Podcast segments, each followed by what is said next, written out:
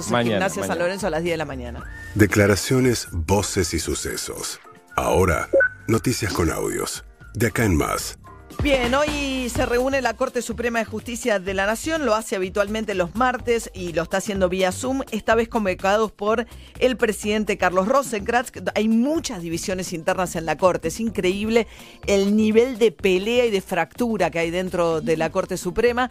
El presidente Rosenkrantz convocó para discutir un persaltum, un pedido de los jueces que fueron desplazados de los cargos a los que habían sido llevados por traslados durante el gobierno de Macri, los camaristas Bruglia, Bertuzzi y el juez Castelli, que le están pidiendo a la Corte que intervenga y que le diga al Senado, ustedes no lo pueden correr de donde están, que es la decisión que tomó el Senado, devolverlos al lugar que tenían previamente a los traslados. Es un tema súper complejo, pero que genera grandes tensiones. De un lado, Alberto Fernández se quejó porque hubo una movilización frente a la casa de eh, Lorenzetti, el ex presidente de la Corte, que se llevaba pésimo con Cristina Kirchner, que sufrió también manifestaciones en contra durante el tiempo de Cristina Kirchner, pero aquellas marchas eran a tribunales. Hoy, como es toda distancia, la marcha fue, frente a la casa de Lorenzetti en Rafaela, provincia de Santa Fe, y según Alberto Fernández, esto es un escrache inaceptable.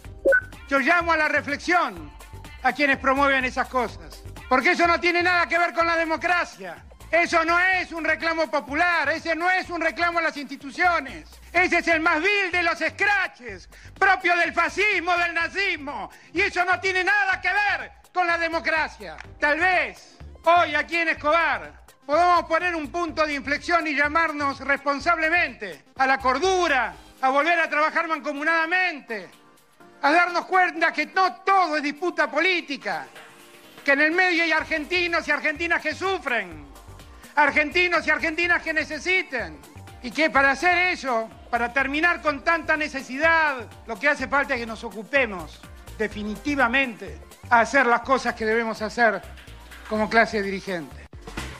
Bueno, muy vehemente el presidente calificando de escrache la manifestación que hubo delante de la casa de eh, Lorenzetti en Rafaela Santa Fe y la ministra Lozardo de Justicia, que es, fue socia histórica, es la mano derecha, es alguien muy, que te diría casi en el gabinete de Alberto Fernández, casi la persona que más años lleva trabajando junto a Alberto Fernández, apuntó directamente contra el macrismo por esa manifestación. Lo que ocurrió al ministro de la Corte, doctor Lorenzetti, en el día de ayer fue inadmisible. La verdad que eh, recorrieron eh, luego los medios y, las imágenes fueron increíbles. A mí me llamó la atención que yo hablé con el doctor Lorenzetti porque dice que tiene individualizada la gente, que esto no es una cuestión, digamos así, eh, está pensada, es una cuestión que está armada, ¿no? Porque mm, esto es como un plan, es un plan que se está haciendo sistemático, no es improvisado. Es un plan sistemático que está haciendo una parte de la oposición, el macrismo, este, parece que esta gente está individualizada y este, es, lo que está haciendo es que la, la- ciudadanía este, se vaya confundiendo. Bien, a mí me parece siempre un exceso usarle el término plan sistemático que en nuestra historia remite al plan sistemático de desaparición de personas de la última dictadura militar. ¿no? Otra cosa podría decir una maniobra de la oposición para presionar a un juez de la corte para que falle eh, en contra de la remoción de los traslados o para que restituya a Bluria y Bertuzzi que fallaron en contra de Cristina Kirchner en la causa de los cuadernos. En realidad ratificaron el procesamiento que le había dictado el juez Bonadío en su momento por la causa de los cuadernos a la vicepresidenta de la Nación. Eh, en su momento, insisto, Lorenzetti sufrió también manifestaciones en su contra fuertes en la época de Cristina Fernández cuando tenía que fallar la Corte, ¿se acuerdan con el tema de la, la ley de medios? eh? Que había manifestaciones a los tribunales, los miércoles en plaza de tribunales. Uno podría decir una cosa es cuando van a las casas, es más intimidante que cuando van a, eh, al lugar de trabajo, donde corresponde en todo caso la protesta. Eh, Mauricio Macri sacó ayer un tuit diciendo que los jueces tenían que poder fallar con tranquilidad y sin presiones. Lo que le reclaman del gobierno que eso no fue un repudio explícito a lo que había pasado en Rafaela. Y según el juez Zaffaroni, ex juez de la Corte, Eugenio Zaffaroni, también algunos periodistas participan de esta suerte de presión a los jueces de la Corte para que fallen este, restituyendo a Brugli y Bertuzzi en la Cámara Federal. Es un apriete una suerte de extorsión que están tratando de hacerle a la Corte Suprema. Los términos extorsivos han sido claramente explicados por la oposición, por la jefa del partido opositor, digamos, eh, si se puede hablar de partido, y por, eh, por los periodistas. ¿no? Incluso hemos escuchado a, a Majul diciendo que bueno que conoce perfectamente a cada uno de los ministros no,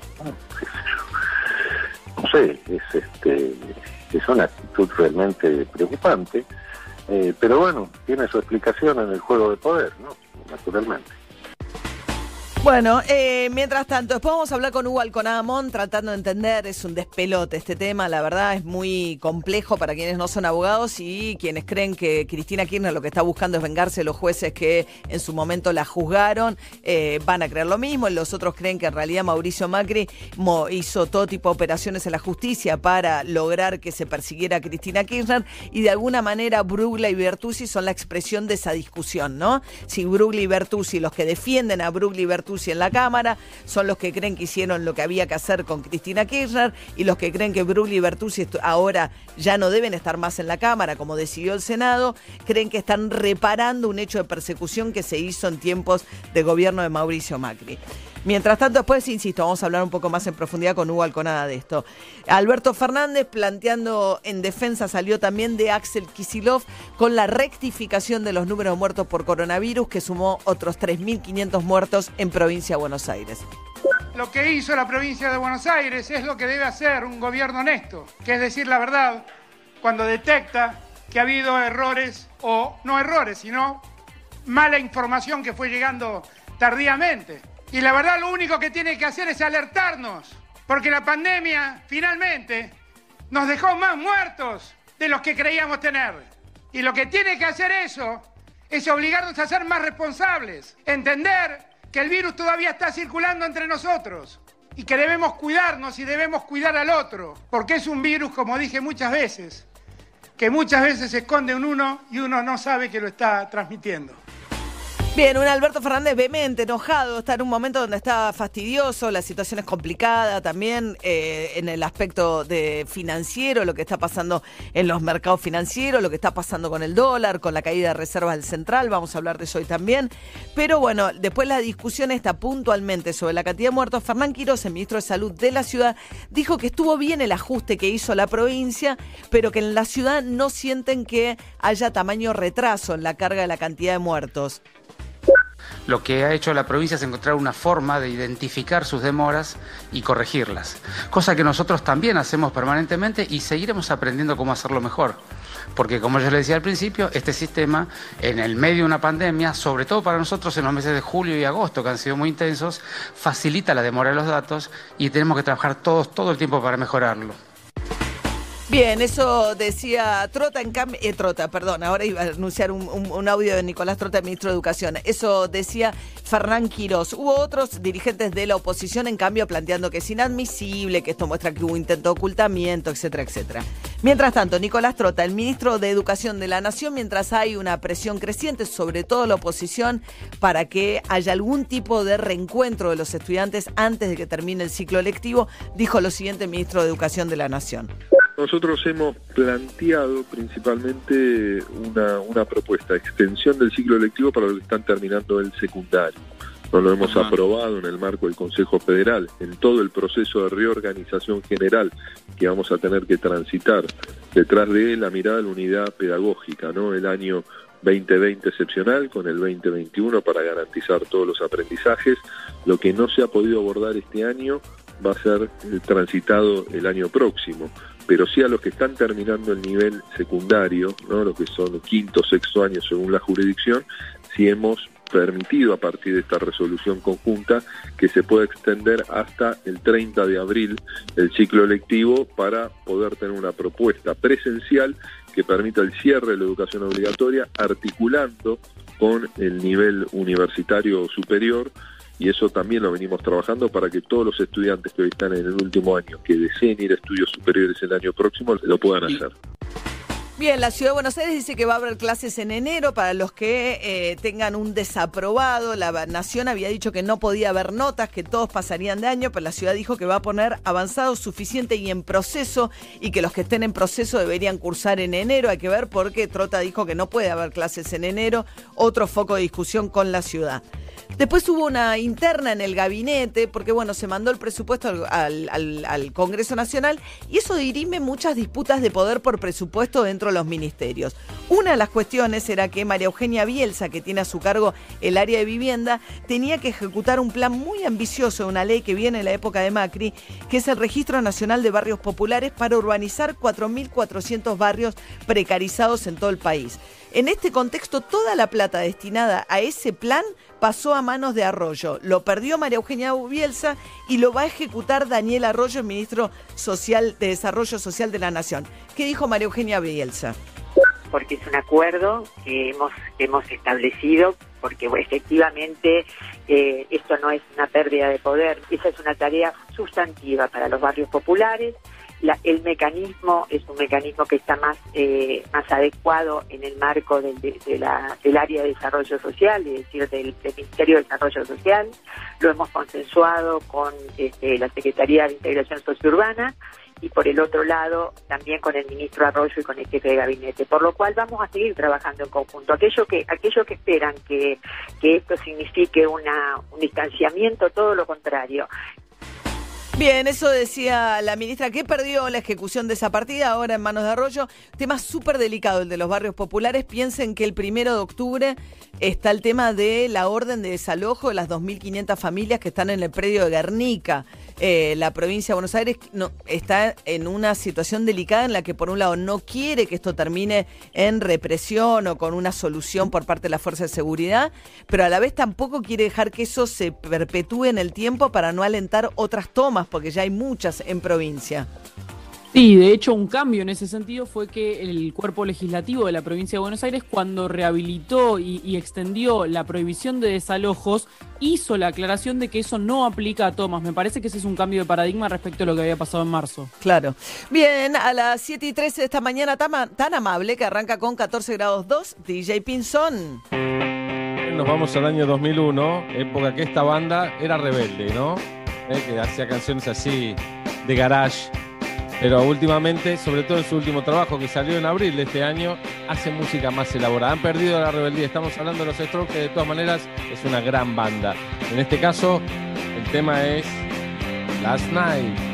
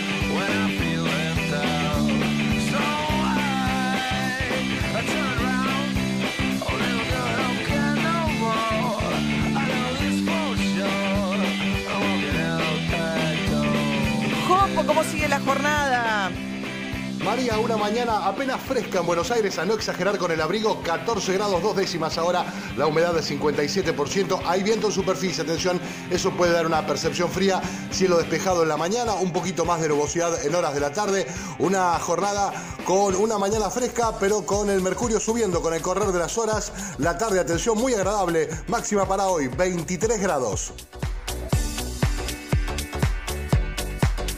Muy bien, muchas gracias, Jopo. Y Emiliano Pinzón, habló Scaloni. ¿Está acá Scaloni?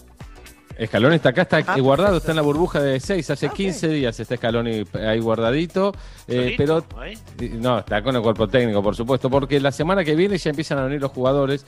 Eh, en- vos sabés que Messi finalmente en el, en el famoso avión donde el padre llevó las milangas de la madre Sí. a Barcelona, eh, lo pone a disposición Messi, por supuesto se le pagará, ¿no? Lo va a pagar la AFA, para traer algunos jugadores eh, de España la semana que viene. En realidad van a traer cinco, van a venir con él. Ah. Eh, el resto seguramente van a viajar en un charter también pagado por AFA desde Londres, seguramente. No- esto no lo, no lo tengo todavía confirmado al 100%.